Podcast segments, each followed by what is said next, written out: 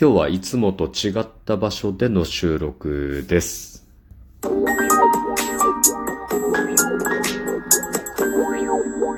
ご機嫌いかがでしょうか？いつもリアクションやお便りなど応援ありがとうございます。226回目の配信です。え今日は武蔵ヶ丘の天然石のお店、ブルーアンバーさんから、海運メンタルアドバイザーの占い師明恵がお送りいたします。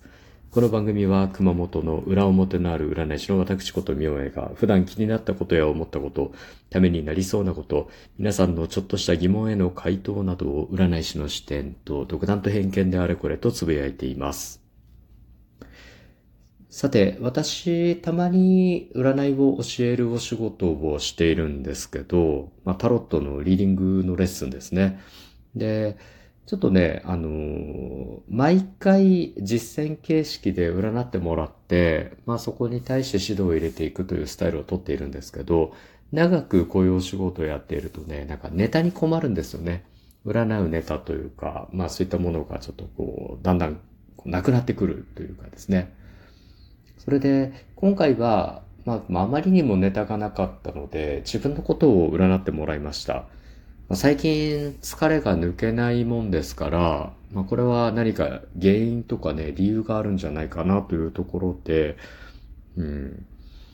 大体まあタロット占いで病気のこととか、まあ生き死にに関することっていうのは占っちゃダメだよということに該当するんですけど、まあ体調というかね、疲れが抜けない原因は何かということに関してはね、ギリギリセーフかなというところで、実際まあ生徒さんに占ってもらいました。うんで、1枚引きで占ってもらったんですけど、まあ、出たカードがカップの4。カップというカードの4ですね。え数札のカップの4が出ました。うんで、ここでね、重要な、なんかこう、体調、疲れに関して重要なメッセージがあれば、大アルカナのカードが出るはずなんですけど、まあ、小アルカナなので、日常のなんかね、些細なことの積み重ねっていうような感じで少し安心したんですけどね。うん、いろいろこう読んでもらいました。で、まあ、カップの4のカードなので、まあ、大体そのキーワードとかだと不満とかマンネリとかね、倦怠感とかっていうのを表すカードなんですけど、まあ、まさにまあそういう症状も出ていたので、まんまが出たなというような感じですね。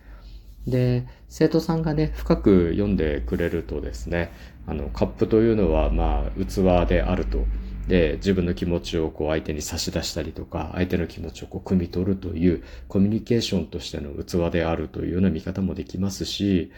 またね、そういうこう、汲み取ることでこう、芸術を理解するというところで芸術であったりね、あとこう、水を入れる器であるという、そして水を表すスートなので、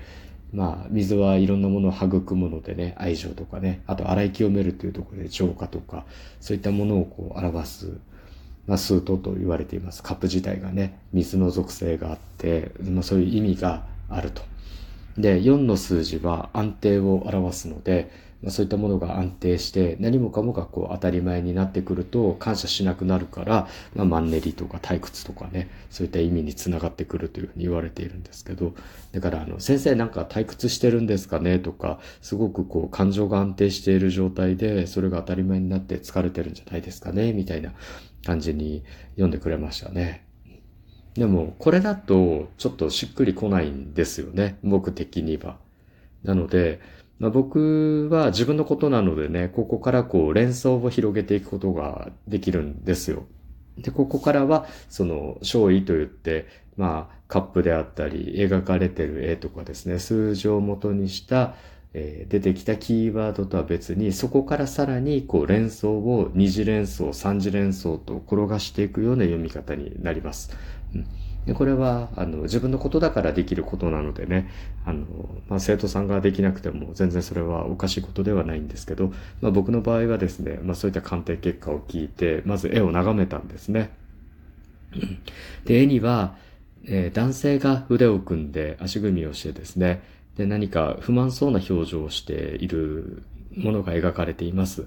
で、カップを差し出されているんですけど、まあ、その表情から察すると、もういらないって思ってるのかななんて。で、そこから連想をさらにこう深めて、お腹いっぱいなのかなと。うん。ということは何かを過剰にとっていると、過剰摂取しているんじゃないかなっていうふうに連想を深めていったんですね。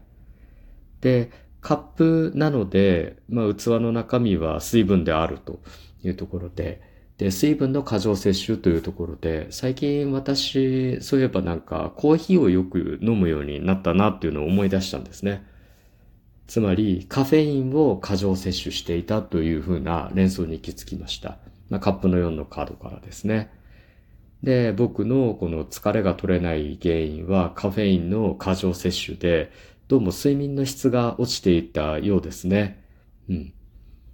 なので、まあ、しばらくちょっとコーヒーを控えるようにしてみたいななんて思いました。